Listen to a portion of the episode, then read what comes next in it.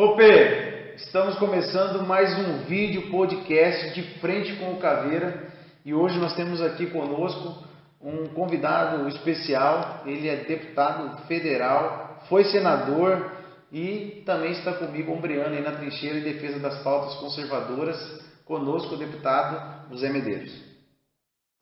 É, muitas colocações e questionamentos, mas antes de falarmos do assunto política, eu costumo dizer, eu aprendi isso inclusive com o Coronel Visaco, Alessandro Visaco, eu gosto muito de citar ele, ele tem muitos livros, e um dos livros é a Guerra na Era da Informação, ele fala das dimensões da guerra, dimensão física, dimensão informacional, e há uma forma dele colocar que nós vivemos uma guerra em quatro níveis, então nós temos uma guerra no nível ideológico, uma guerra a nível cultural, uma guerra a nível político e a guerra na dimensão do campo físico.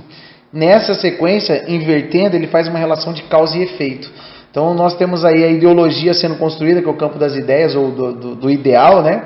Sendo construída dentro dos centros de formações acadêmicos, que influencia, né, logicamente, os profissionais, em especial da arte e da cultura, e aí nós associamos a comunicação de massa. Depois nós temos o campo político que trabalha como um filtro, que por vezes não dá conta de filtrar essa sujeira, esse lixo todo que eles produzem, e o campo físico onde nós sentimos todos esses efeitos. E essa semana nós tivemos uma tragédia, né? Uma perda irreparável de dois irmãos de fardo, dois irmãos da PRF. E eu disse, quando eu tive a oportunidade, que quem matou, né, quem matou aqueles dois policiais, foi exatamente esse trabalho construído é, dessa ideologia. Você falou, não é instituição, não é o, o TJ, não é o, o Ministério Público Federal, não é o STF. São os caras que caem lá já doutrinados. E diz que o pior Prejuízo é um homem errado pensando que está certo, porque ele vira um Messias. Quando você vê um Barroso falando, você veja que ele parece que tem uma missão, ele tem certeza do que está certo. Então o que, que ocorre? Ah, esses policiais que morreram, seus colegas da PRF, eu não tenho dúvida que eles titubearam em puxar arma, são preparados, a academia ensina todos os procedimentos olha como é que você fazia, aquilo ali, o cara sabe montar e desmontar uma arma com, com o olho fechado, eles sabem todos, tudo, mas não inconsciente. E, e aí, é aquilo que nós conversávamos antes, gente, a decisão, o gatilho entre o policial decidir em que momento que ele puxa a arma ou não, é de frações de segundos. Isso define se ele vai viver ou se ele vai morrer. E se ele passou desse tempo, já foi. Por exemplo, nesse caso lá, esse andarilho avançou para cima de um dos policiais, entraram em luta corporal, ele conseguiu puxar a arma, atirou num, derrubou, o outro vinha logo atrás, tropeçou nesse, caiu, ele já puxou a arma, matou esse. Já foi lá, a arma travou, ele foi lá, puxou a arma do outro, matou.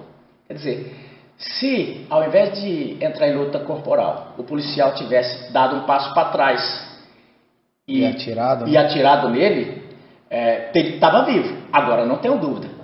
O que, que ia acontecer com ele, Pacola? Manchete do Fantástico. Policial Rodoviário Federal executa negro, andarilho, né, da forma como eles fazem para desconstruir é, a atividade, colocando que a, que, a, que a polícia tem um racismo estrutural, que a polícia. Eu, falo, eu participei de diversos confrontos, diversos, diversos, diversos, diversos eu nunca consegui lembrar da cor do, do, do, do cidadão, do, cara que estava trocando tiro comigo, depois de ver ele morto. Eles acham que a gente escolhe, não, você atira nesse, esse aqui, não, esse aqui é amarelo, não, esse aqui, esse aqui, não. não é, é quem fala disso, e ontem eu falei isso, era, essa, são virgens querendo falar de sexo. Os pseudo-especialistas, os que estão lá, muitas vezes contratados por esses canais de televisão para falar o que eles querem que seja falado, e, e aí quando a gente fala que essa, essas mortes elas são reflexo de decisões, é fato. Nós tivemos colegas da PRF, da PM, né? Nós tivemos colegas da PRF que atirou naquele caso que o cara né, embriagado foi para cima dele lá em Mato Grosso do Sul, Exato. foi para cima dele para ele poder se defender, não deixar o cara tomar a arma dele, ele atirou, o cara veio a óbito e o policial foi condenado a 23 anos, se eu não estiver enganado, 23 de, de 23 anos de prisão e foi excluído. Outros colegas, eu tenho um, um amigo pessoal da, PR, da Polícia Federal, também aconteceu com isso em Brasília. Teve outro policial rodoviário federal também com, a, com disparo de fuzil, um cara armado com revólver, ele também foi é, excluído, foi condenado, excluído, foi indiciado por doloso, né? Chegou, acho que ele não foi excluído ainda, é, né? Está em processo. Mas foi, foi, foi indiciado no momento por doloso, por aquele promotor marxista, até o nome dele é Marx. É, é, e eu digo marxista porque ele, as decisões dele é, é, uma coisa horrenda, assim, é tudo naquela linha da Débora do Prado, aquela procuradora que se intitula dos direitos humanos, em que, que eles defendem que o policial só reaja depois de ser alvejado. E eu sempre disse lá, desde quando eu estava no Senado, e você entende muito bem, depois do sujeito levar uma rajada ou um tiro de 556, até a alma sai de muleta, como é que ele vai reagir? Isso, isso, não existe. E aí chegou no ponto chave, Medeiros. Nós, nós, temos aí uma construção que fala o seguinte: quando a pessoa, quando o seu agressor, quando o, o, a, né, o infrator ali não está armado, o policial não pode atirar. Como não pode atirar? Não existe isso, só que isso é repetido pela grande mídia, pelo promotor, pelo juiz. Não, é desproporcional o uso da força letal quando o, o agressor não está armado. Como assim? Não existe isso. Olha o caso do menino. Ninguém está dizendo que você pode chegar atirando em quem está desarmado. Mas qualquer pessoa que atenta contra você para tomar sua arma, ele quer tomar sua arma para quê? Para te matar. Então, a lei fala: use todos os recursos disponíveis e necessários para neutralizar a agressão do oponente. Então, se você está com a arma de fogo na mão, até tem um, não lembro quem falou isso, mas falou assim: ah, é proporcional o cara dar um tiro de fuzil no cara com a faca.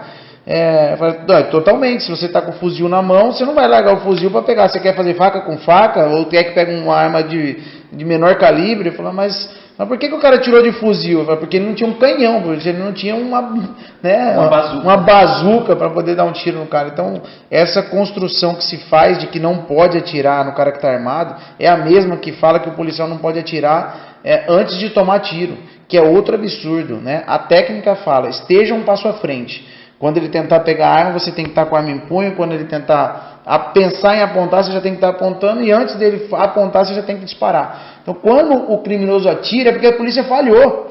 O certo é que o criminoso não atire. Porque o único tiro que o criminoso atirou, eu tenho o Lianes do BOP na época, o cara virou para trás, deu um tiro para trás, acertou ele embaixo do olho.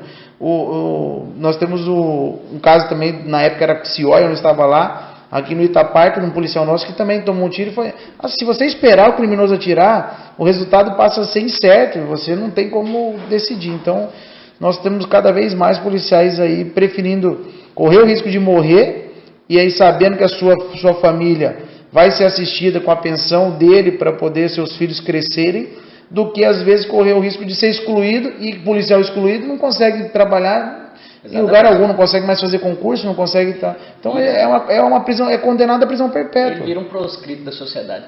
Eu não, você falou e eu me lembrei o seguinte: na segunda, segunda terceira semana que eu estava na, na Polícia Rodoviária Federal, eu tive o azar de, de acabar participando de um confronto, é, um, um, assalto lá em Rondonópolis. Os caras foram para a rodovia, enfim, e saiu o tiroteio lá. E o cara saiu atirando por debaixo do, do braço. E eu entrei em parafuso, né? Porque na academia tinha falado, nunca atire nas costas.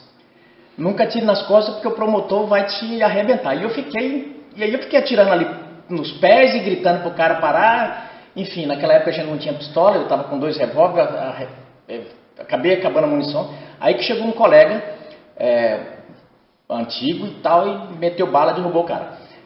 E, mas acabou comigo.